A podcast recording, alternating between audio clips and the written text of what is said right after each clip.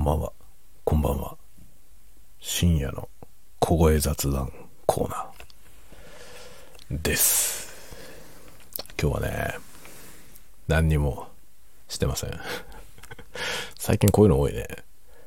あのーちょっとやる気が出ないっていうね、ことが多いですね。あの、日中ね、仕事で結構、あのー神経を使って疲れてしまって夜ね創作活動をするほどの気力が残ってないっていうのが結構ありますね。あとはねあのいろいろ家の方のねいろいろがこう遅くなってしまってまあ奥さんうちの奥さんが風呂入るのが遅くなってしまうとね、えーまあ、ASMR の収録はその全員風呂終わんないと撮れないんですよ。その風呂、風呂ノイズが入ってしまうんで。で、今日もね、11時近くまでお風呂が使われていたので、まあ、その間ずっとできずにね、えー待っていて、えーでもね、全員風呂が終わった後の時間はもう結構疲れちゃって、疲れちゃって、待ち疲れちゃって、もういいか今日はって感じになっちゃいました。まあね、まあ最初からね、あんまりこう気乗りしなかったというかね、感じではありましたね。もう今日ね、あの、昨日だったかちょっと話しましたけどね、会社で、あの、小論文書かされたんですよね。で、それを書いたんで、今日一日かけて、結構大変でした。一日かかる予定じゃなかったんだけど、会議に出たりしながら書いてたら結構疲れましたね。と今日はだから軽くお酒を飲んで寝ようと思ってます。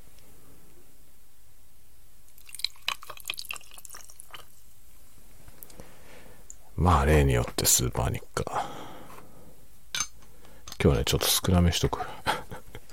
あんまりこう元気いっぱいでもないんで。これを飲んでね、えーぼちぼち寝たいなと。思っています。あうまいな。うまいな。やっぱりねスーパーニッカはあれですね。あのすっきりした味で美味しいですね。あのそうそう僕ねプライベートのメールは Google のね Gmail を使ってるんですけどあの Google スイートってね、独自ドメインのメールアドレスを Google で管理ししてるんですけどね。でまあその Gmail を使ってるんですよ。で、ブラウザー版の Gmail で、えーもうそれでメインにしてるんですけど、あの Gmail って、あの、タブがあるじゃない。受信トレイがタブで分かれてて、えーメインと、なんだろう、ソーシャルと、プロモーションだったかな。なんかね、3つタブが表示されてるんですよね。あれ設定できるんだと思うけど、僕はあの、特にいじってなくて、メインしか見てないんで、全然そのタブをいじってないんですけど、あの、プロモーションっていうタブのところにね、いろんな、もう確かにね、プロモーションっぽいものは全部そこに入るんですよね。うまくできてるんですよ。あの結構 Google のメールフィルターよくできてて、ほぼあんまり間違いもなくね、まあたまになんか必要なやつが迷惑メールに行ったりして困ることがありますけど、まあほぼ問題なく使えてるんですよね。で、僕は普段はメインっていうとこしか見てないんですけど、今日ね、たまたま偶然、プロモーションのタブを開いたんですよ。そしたらね、ちょうど一番上に、あの、本当本当 JP って、本当 .jp っていう、あの、本の通販の、あるんですよね、サイトが。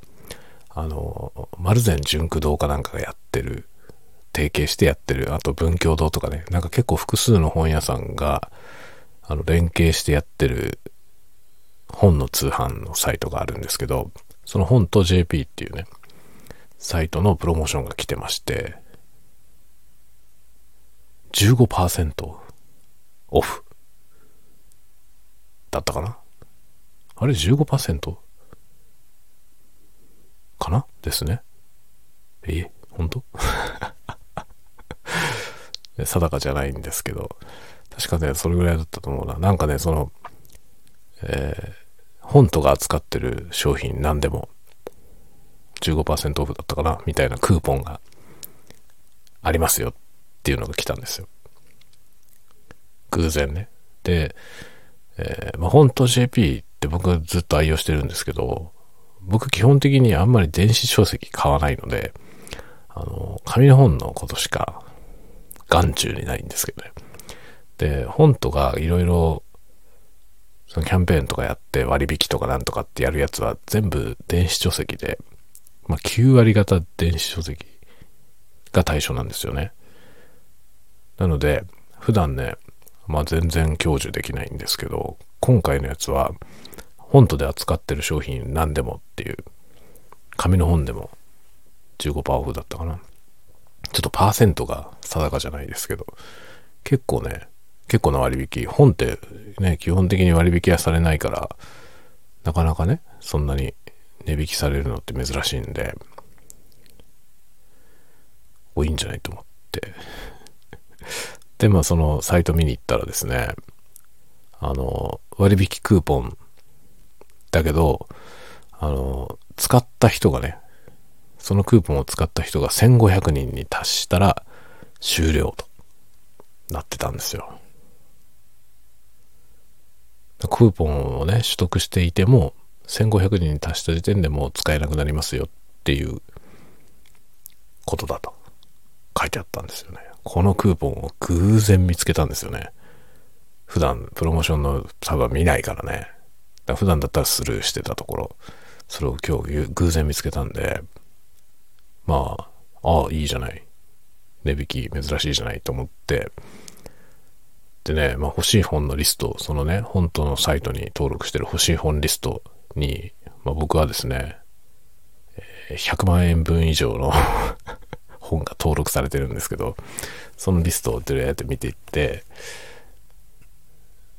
なんかそんなに高すぎず、かといってパーセンテージで、あの、割引がされますので、まあ、元値はね、高い方がいい、いいよね。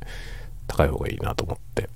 でもそんなに高い本を今買っちゃうと、結構その予算的にやりくりが困ったことになるんで、まあ3000くらいの本がいいなと思ってね。で、一冊選んで、えー、購入手続きをしました。クーポンを使いました。149円分割引になりました。ちょっと助かるね。もったいないけどね、使い方としてはね。まあ、本当は2万円分ぐらい買ってさ、やればね、パーセントで引かれるってことは結構な金額になったはずなんだけど、まあでもしょうがないね。あの、あんまり。でも15%ってことないよね。149円だ。3000円ぐらいの本で149円ってことは何パーセント ?5%?5% ですかね。だから、あれだね。妥当なとこで15%も引かないよね、そりゃね。僕は何を勘違いしたんでしょうね。5%ですね。3000円に対して、そう、149円。2000何ぼだったんですね。2900何ぼ。だからそれぐらいですね。で、溜まってたポイントとかも全部使って、買いました、一冊。まだ読んだことのない作家 読んだことのない作家の3000円もする本をですね、単行本をね、いきなり買いました。まあ、ね、読んだことない作家の最初はいきなり買うしかないですからね。多分ね、多分好きなんだよね。なので、楽しみにしています。また読んでみたら、紹介するかもしれません。久しぶりに本買った。最近あんまりね、買ってなかった。いろいろね、他にお金使いたいから本を買うのがちょっと滞っちゃってたんですよね。あと、あの、本読む時間があんまりなくなってしまったこともあって、いろんなことやってるから他のっていうことがあってね、ちょっとしばらく本買ってなかったんですけど、基本僕はですね、1ヶ月に1万円は本買ってもいいという風に自分でルールを決めていて、ま1万円まではもうあんまり気にせず買おうと。本についてはね。と決めてるんですよ。なんですけど、大体オーバーするんだよね。オーバーしていて、1万円どころではなく買ってしまうんですよね。で、まあ、買ったものはほぼ読んでいて、積んどくみたいなことはほとんどないんですけど、最近読む暇がなくて、やっぱりね、在宅になって移動しなくなったんで本読む時間なくなっちゃったんですよね。あの、基本的に本はね、その、電車に乗ってる時に本読むようにしてるんですよね。だから、大体ね、その移動中が読書の時間。でも今はね、本当に映画館行くぐらいしか移動しないので、映画館の往復でしか本読んでないんですよ。なかなか進まないのね、本が。で、まだね、読んでる途中の本が2冊ぐらいあるんですけど、新しい本を買っちゃいました。結構3000円の単行本なんで、それなりにボリュームあると思うんだよね。読む暇あるんでしょうか。クーポンの話が来たから買いましたけども、読む暇は果たしてあるんでしょうかというね、状況でありますね。まあ、届いたら読みます。まそんなようなこともやったりなんかしておりますね。そうそう。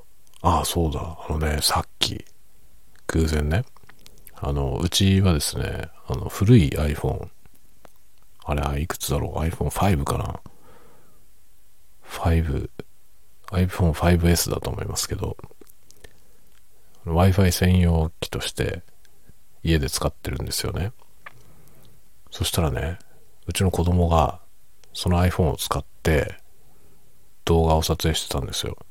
で、まあ、その写真撮ったりとかしてるのは知ってたんで、あの、うちの子のね、その子供用のメールアドレス、まあ、メールアドレスは独自ドメインの、僕のドメインの中で取って作ってですね、その Gmail で設定してね、Google のアカウントにして、で、Google フォトを連動させてあったんですね、子供のアカウントで。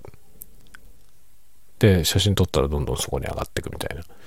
風にしてたんですけど、動画を撮ってて、その動画をね、さっき見せてもらったんですよ。そしたらね、面白かった。うちの小学生、うちの長男がね、10歳なんですけど、10歳の長男が YouTube みたいな動画作ってました。なんかね、自分の作った、その、まあ最近折り紙に凝っててね、すごい凝ったものを折り紙で折ってるんですけど、その折ったものの紹介をしたりね、してる動画があったと思えば、あの、持ってるトミカのね、説明をしてる動画があったり、あとはね、レゴ、レゴですね、レゴの作ったやつね、の紹介をしてたりとかね、してるんですよ。で、まあ多分 YouTube とかを見てるんだろうね。で、よく知ってんですね、そういうのね。あの、こんにちはとかから始まるのよ、最初。こんにちはとか言ってるの。で、なんか夜撮ってるやつはこんばんはって言ってたりして、今日は、ね、あの、トミカの紹介をしますとかって言って始まるのよね。すごいと思って。こんなの作ってると思って。で、それをその iPhone の、その、なんだ、5?5S かな？使って、その、手持ちでね、左手で iPhone 持って撮影しながら、右手でこう、ものを見せたりとかして説明をしてるっていう動画なんですよ。だからね、ブレブレなんですよね。映像がブレブレで、ものすごい酔う映像になってたんですよね。なのでね、まあ、自撮り棒買ってやろうと思って。あの、自撮り棒で、下が三脚になるやつあるじゃない。まあ、僕も GoPro で 1, 1本そういうの持ってて使ってるんですけど、そのね、僕が GoPro で使ってるのと同じやつ買ったやろうかなと思いました。あの、僕が GoPro で使ってるやつね、その、スマートフォンのホルダーもついてたんですよ。だから頭の部分をスマホフォルダに差し替えれば、スマートフォンをホールドして、まあ、自撮り棒としても使えるし、あの、三脚としてね、簡易三脚として立てても置けるんで、そしたらね、立てておいて撮影しながら、そこにこう、ね、紹介するものを差し込んで、喋ればね、その方がはるかにいいじゃない。なんで、それをちょっとね、買ってやろうかなと思いました。なんか作ってて面白そうだったんで。でね、折り紙はね、なんかね、すごいんですよ、本当に。最近ガンダムに凝ってて、ガンダムのね、あの、モビルスーツを折り紙で作ってるんですけど、なんかね、すごいんですよ。造形力がめちゃくちゃ 高くて、びっくりする、本当に。で、そのね、数少ない資料から結構ちゃんと造形をしていて、バランスとかもね、よくできてるんですよね。まあ、結構強引な作りになってることもあるんですけど、ハサミで切っちゃったりとかね、もしてますけど、でもね、基本折るべきとこは折って作っていて、そのね、なんか iPhone でね、写真、画像検索で調べて、その画像を表示した状態でそれを見ながら作ってるんですけど、それしか見てないんですよ。その写真1枚だけ。なんですけどね、結構ちゃんとしたバランスで作ってて、すごいなと思って、めっちゃ絵心がある感じですね。なんかね、うちのね、我が子ながらすごいなと思って感心してるんですけど、なんかね、日夜作ってますよ。最初ザックから始まって、シャーザックから始まって、えー、キュベレー、キュベレー作ってましたね。で、ガンキャノン、なぜかガンキャノン真っ黒でしたけど、真っ黒のガンキャノン作って、で、ギャン。ギャンはね、素晴らしい出来栄えでしたね。ギャンの、まあもう、かなりそっくり すごいねって言って。あと、ズゴック作ってましたね。シャーズゴック全部真っ赤っかでしたけど、シャーのズゴック作ってて、えー、今日はね、ジオング作ってましたね。ジオングすごいパーフェクトな出来栄えでしたね。ちゃんとあの、下から見た時にね、あのスカートの部分がハート型になってるんですけど、それちゃんと再現されてて、いや、お前すごいなって すごいなって褒めたんですけど、そのね、本当に画像一枚見ながらね、折り紙を折り始めるんですよ。だから完全にオリジナルですよね、その折り方はね。で、なんか結構複雑な折り方をしてって、で、今日はね、ジオングの胴体をそれで折ってましたけど、あれはどういうふうに頭の中でね、変換されてんのかなと思うんですよね。もうよくそんなことできるなって言って 横から見ながらね。その、だからジオングのプラモデルの写真なんですよ。なんかプラモデルの写真見ながら、ネットでね、画像検索した。それを見ながらね、折り紙を三角に折り始めて、で、なんか見てたら、その、ね、いろんなその折り紙のテクニックが駆使されていって、どうなんのかなって思って見てたら、ちゃんとね、胴体になったんですよ。その、なんだろう、あの、ジオングの胸の部分の造形を作っていてね、胸の部分と腰の部分に分かれてて、それを合体させて、で、最後その、スカートの部分は別の紙で作ってきたやつを貼り付けてね。だから立体なんですよ。そのスカートの部分はちゃんとハート型、下から見たらハート型になってて、すごいですね。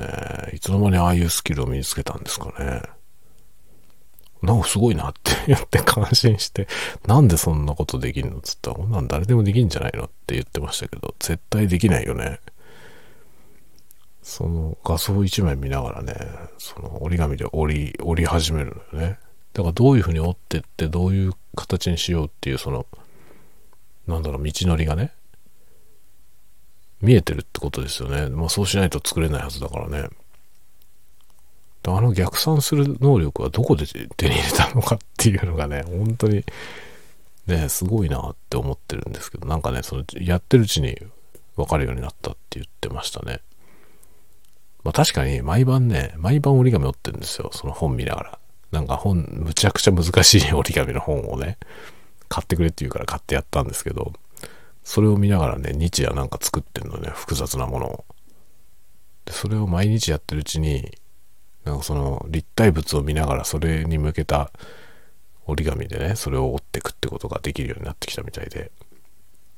で、顔の部分とかはね、その、モビルスーツの顔の部分とかは、あの、折るだけじゃやっぱり作れないので、切ったり貼ったりとかもしてるんですけど、でもね、すごいの。なんかね、あの、例えばジオングだったらね、ジオングってあの、モノアイっていう、あの、一つ目のね、目ん玉が一個で、その目ん玉がこう移動する道のりみたいなところがね、こう、要は内側にこう黒くなってて、そこを目が行き来するみたいな感じになってるんですよね。その側、外側に、あの、頭の側がくっついていて、みたいな感じになってるんですけど、それをね、あの、何枚か重ね合わせてね、ちゃんとそのレールの部分は奥まった状態になってて、作られてるんですよ。で、そこにその目ん玉も別の紙で別の色の紙を切り抜いてきたやつ貼り付けてあって、すごいんですよね。どう見てもジオングなんですよね。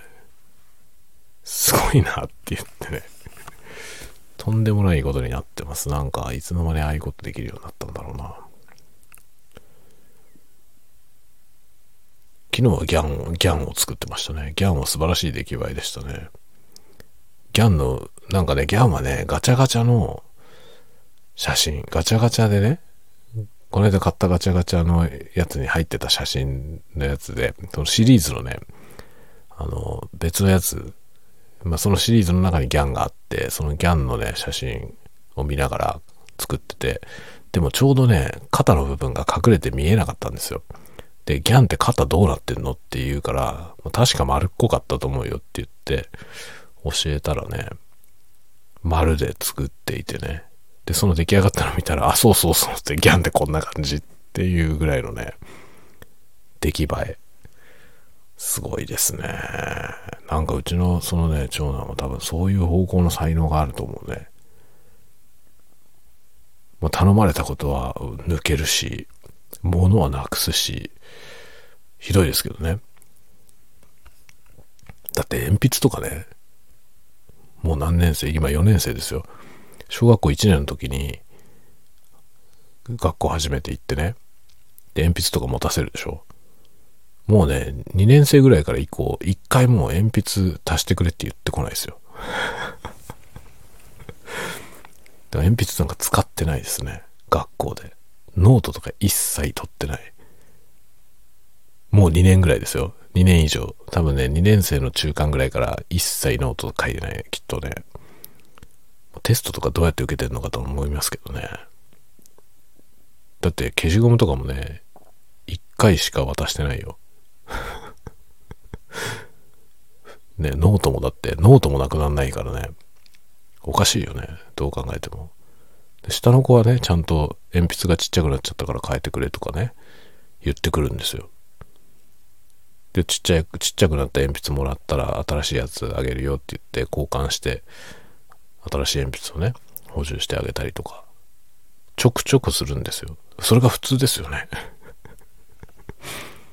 そうお兄ちゃんはね、もう丸2年ぐらい一回も言ってこない。どうなってんのっつってね どうなってんのっつって時々確認するんですけど、この間見たら鉛筆は全部芯が降りて一個も書けるやつありませんでしたね。これでお前困んないのっつって 困んないわけがねえだろって話なんですけど、一切困ってないみたいです。ノート取らないから。めちゃくちゃですね。ひどいことになってますよ。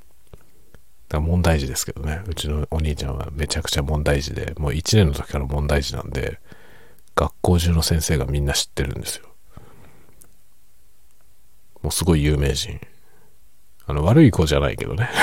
悪い子じゃないけど、もう抜け作だし、めたくそなんで、もうね、いろんな先生でみんな知られてますね。特別、特別注目児童。だけど、折り紙はを見てるとね、多分なんか美術的なセンスがめちゃめちゃ尖ってると思いますね。そういう方向行った方がいいだろうね、きっと。真面目にがね、勉強して、ちゃんと授業を受けて、しっかりね、あの、受験していい学校に入ってみたいな、そういうルートに絶対向いてないと思う。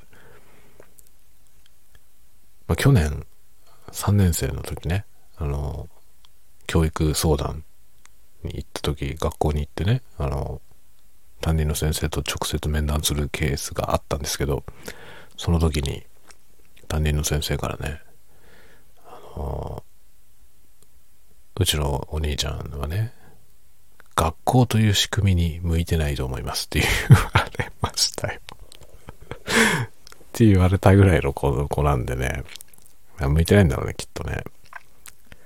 まあ、もはやね、ああいう子は芸術家にでもなるよりないんじゃない？と思うのでね。まあ、芸術的なセンスはなんかずば抜けてる感じがするので、絵とかもすごいのよね。あの、絵はね、好きですね。なんか描いてますね、いつも。この間なんか自由帳に百式の絵描いてましたけど、めちゃめちゃ上手でした。ああ、ちゃんと百式だねってわかるよねっていう感じの絵を描いてて。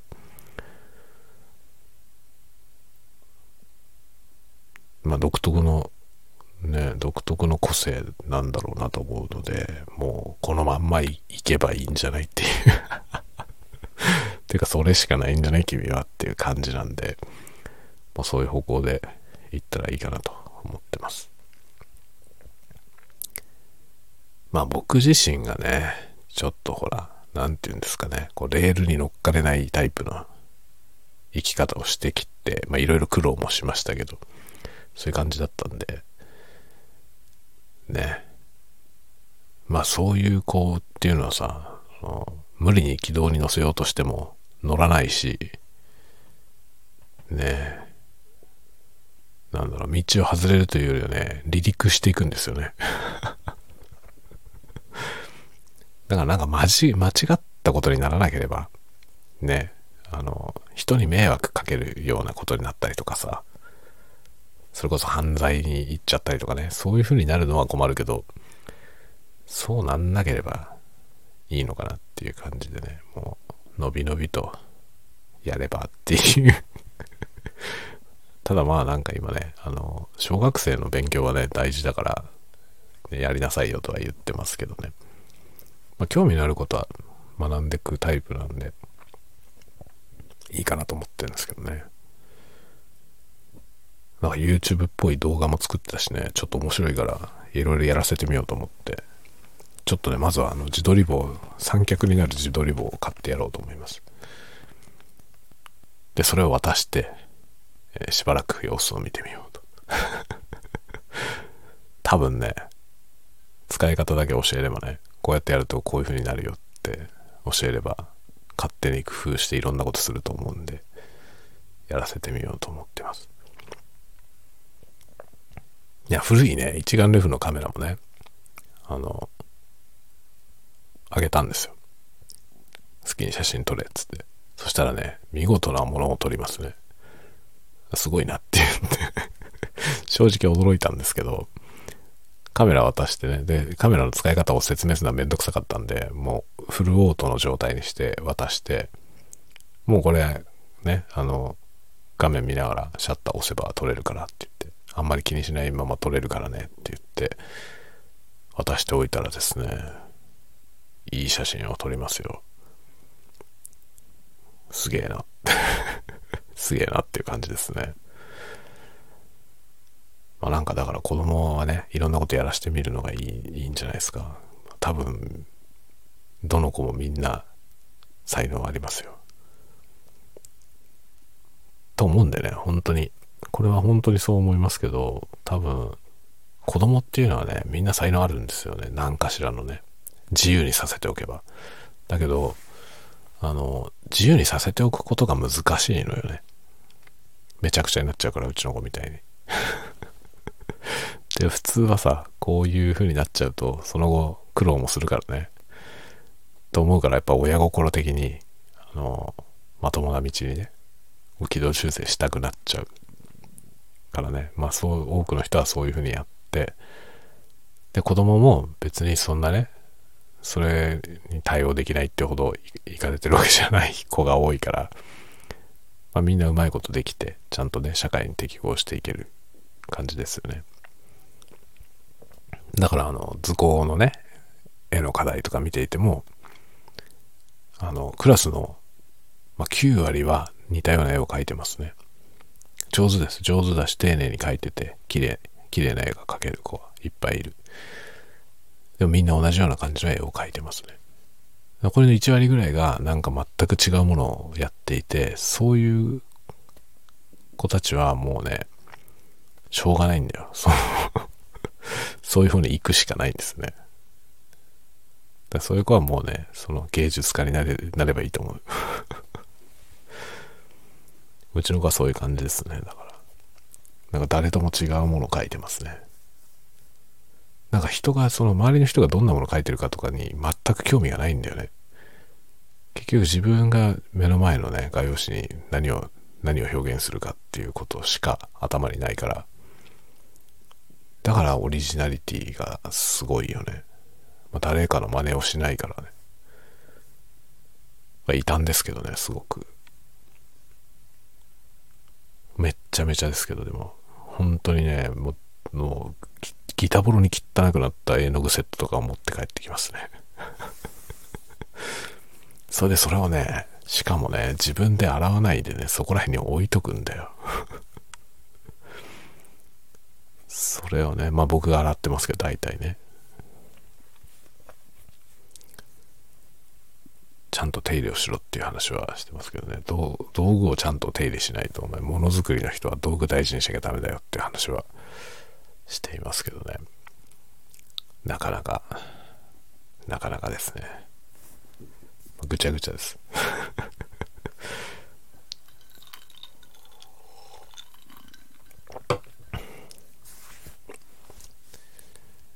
まあね、アートの才能があってアーティストになるのはいいいいと思うしさ、素晴らしいんですけどね。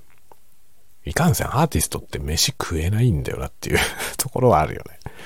だもうちょっとなんか堅実に仕事していける職業にを選んだ方が楽なんだろうなとは思うけどね。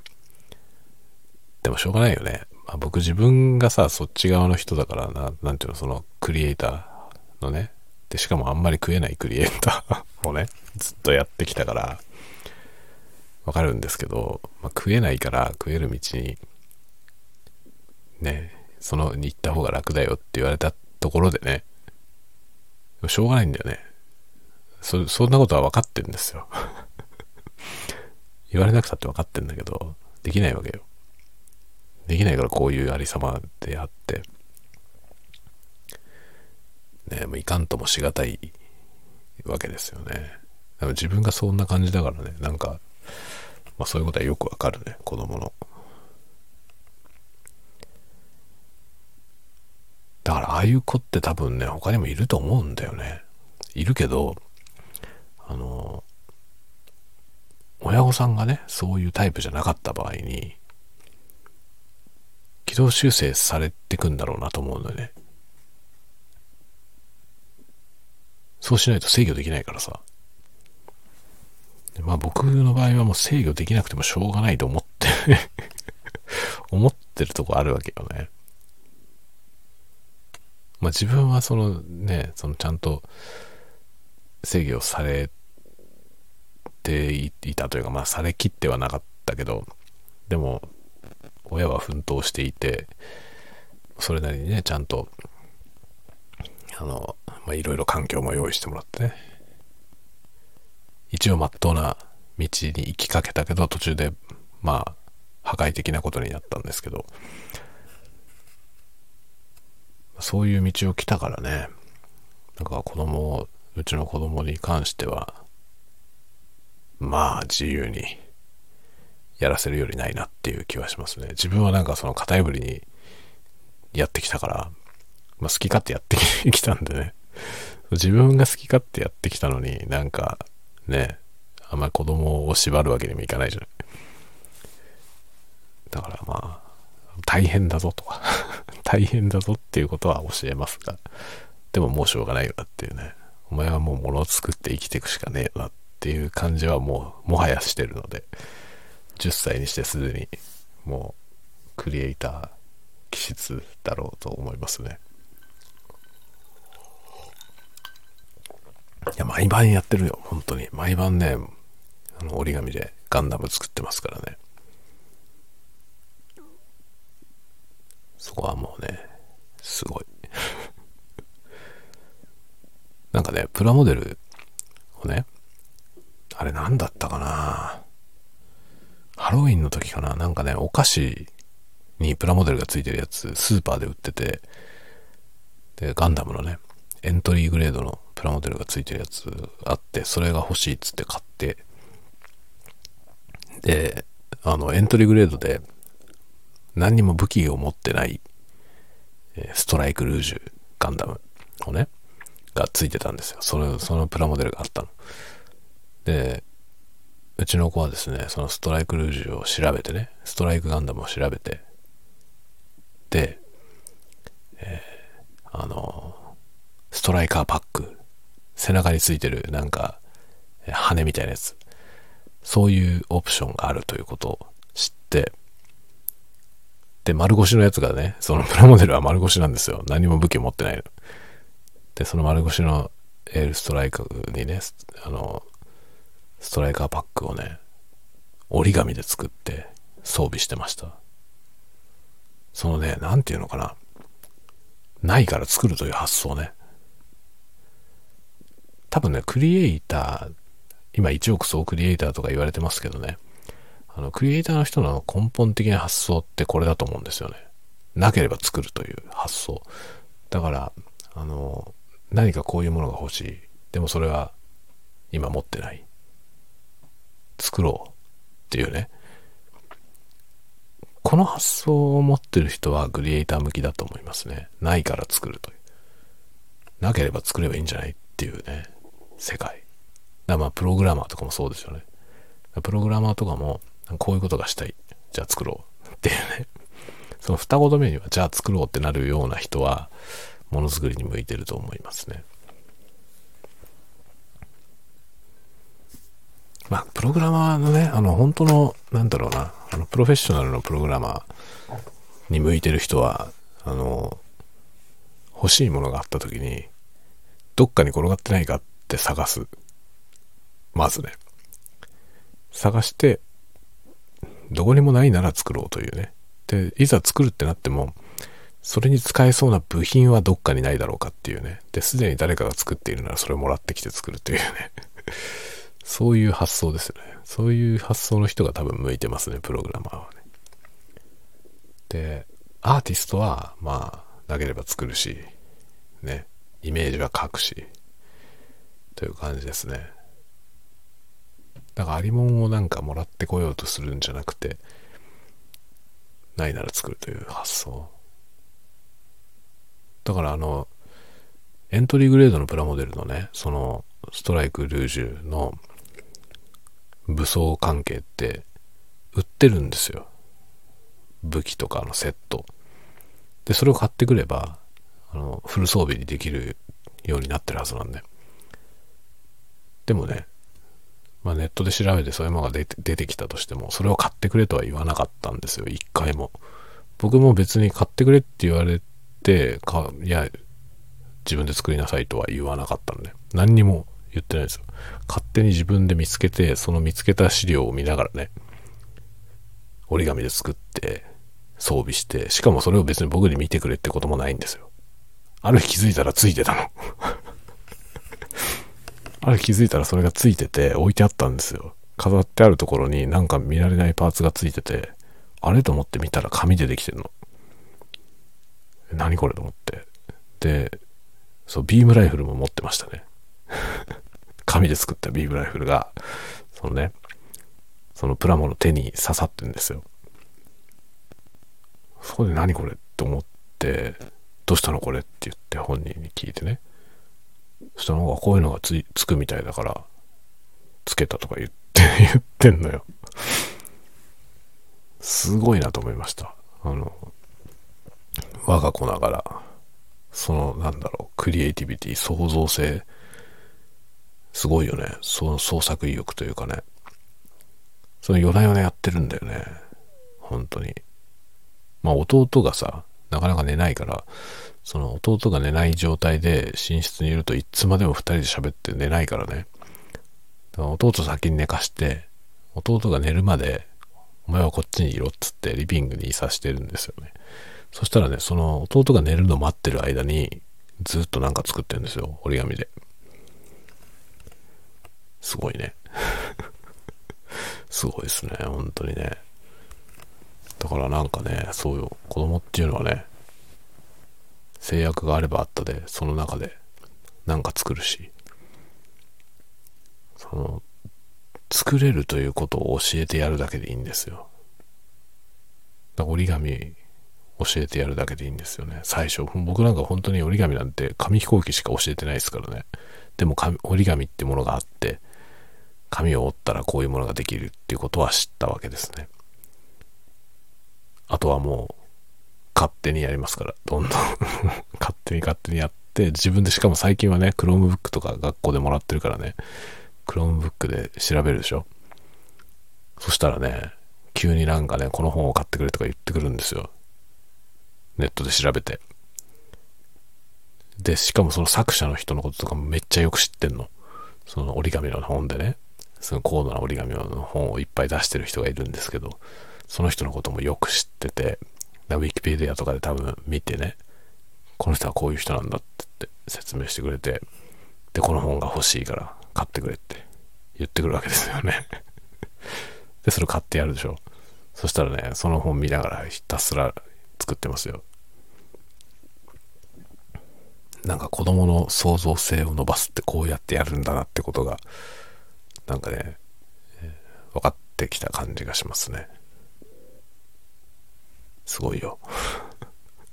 で、やっぱりね、身近にそういう、そういうまあクリエイターですよね。もう彼はもう完全にクリエイターだと思うんですけど、身近にそのね、創造性溢れまくってるクリエイターがいて、で、しかも子供っていうのは、そのものづくりに対してその何て言うのかな、打算とか承認欲求とか全然ないわけですよね。ただもう純粋に創作意欲で作ってる。欲しいから作ってるというね。そういう、なんだろうな、クリエイターがね、同じ一つ屋根の下に一緒に住んでるでしょ？それはね、刺激になりますね。めっちゃ刺激になる。これがね、やっぱなんていうのかな、あの、子供いて面白いことかなと思いますね。でも、ほんと大変だけどさ、子供はめちゃくちゃだし、本当にね、仕事になんないしね、もうデタラメですよ。ほんもうね、怒り散らしてることの方が多いけどね、普段。だけど、めっちゃ刺激はもらいますね、やっぱり。子供いるとね、面白いですね。まあ、僕も全然そんなことを最初から思ってたわけじゃなくて、生まれてみたら面白かっただけなんですけど、っぱね、いてよかったなと思いますね、子供は。面白い。面白いってのも変だけどね。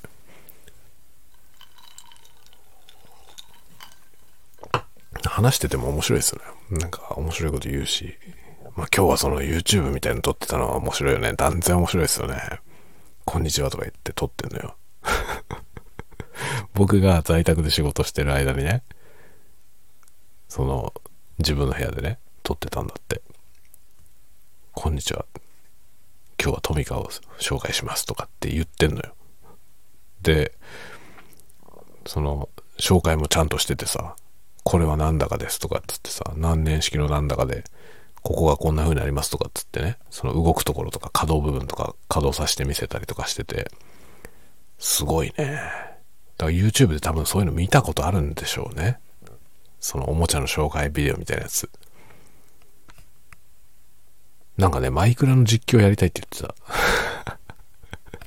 マイクラやったことないのよ、うちの子。マイクラやったことないのに、マイクラの実況をやりたいって言ってて、もう今そういう世の中なんだなと思ってね。ゲームをしてるからそれを配信したいんじゃなくて、配信をしたいからゲームを始めるという、そういう順番。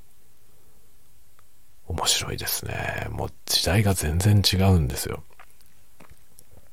なんかデジタルネイティブとかっていう言葉ありましたけど、もはやデジタルネイティブじゃなくて、もう YouTube ネイティブ。テレビよりも YouTube に親しんでる世代ですね。だからね、YouTuber のこととかに詳しいのよ、僕よりも。そう、この間紹介してもらったやつめちゃくちゃ面白かったですね。なんかこの、この YouTube がめちゃめちゃ面白いとか言って教えてくれたんだけど、めっちゃ面白かったです、それは。そのね、その YouTuber はね、ウォーターフォールチャレンジっていう人なんですけど、あの、ゲームのね、実況をやってる、あの、声優のね、小山力也さんのモノマネで実況してる人なんですけど、めちゃくちゃ面白いですね。で、それはね、うちの僕の息子から教えてもらいました。この人が面白いよ、っつって でもめちゃめちゃ面白かったですね。その人もね、なんか、あの、あれをやってるんですよ。マイクラの実況ね。で、マイクラの実況やってるやつがあって、それもね、面白くてね。うちの子はマイクラの実況をやりたいと言ってます。マイクラないのに。でもマイクラって Windows でもできるよね。Windows 版のマイクラを買って、やらしてみるかな。実況。まあ、実況を、その実況配信するんじゃなくて、一回収録してみようかな。マインクラフトね、みんなで、家族みんなでマインクラフトやって、実況を収録してみようかな。きっと面白いよね。そういう時代なんだなと思いますね。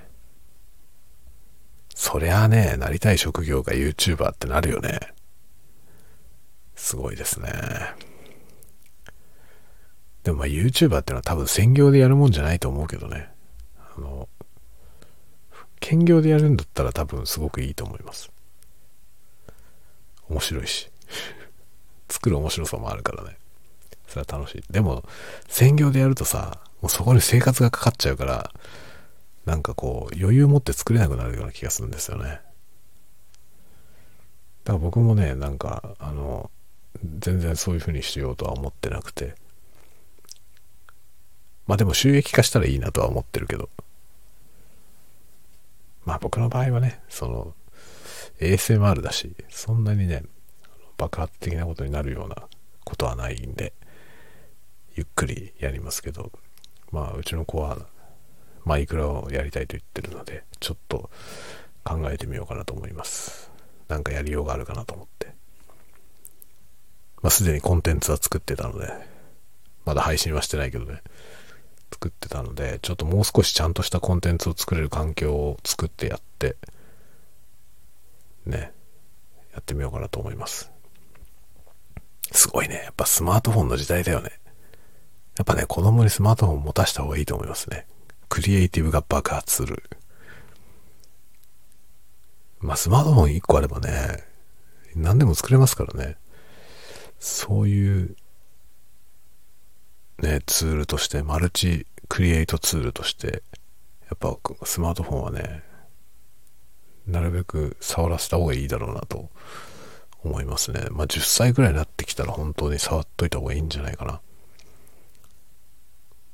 渡してね、そのまま持たせておくだけで結構いろんなことやるから面白いですね。見てるだけでも。というわけで、ちょっとね、検討することが増えました。まずは自撮り棒を買ってやろうと思います。子供に自撮り棒を買ってやろうと思ってもすごい話だよね。我ながらなんかその言ってることのシュールさにちょっと笑っちゃいますね。はい。ということで、まあ子供が僕の人生を華やかなものにしてくれてます。面白い、とても。というわけで、今日も僕自身のクリエイティブあまり発揮されておりませんが、やる気が出なくて そんな甘いこと言ってる場合じゃねえなってちょっと思いました。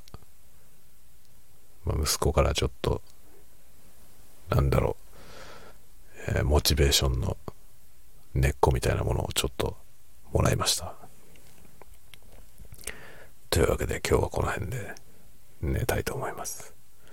皆さん、良い夢をおやすみなさい。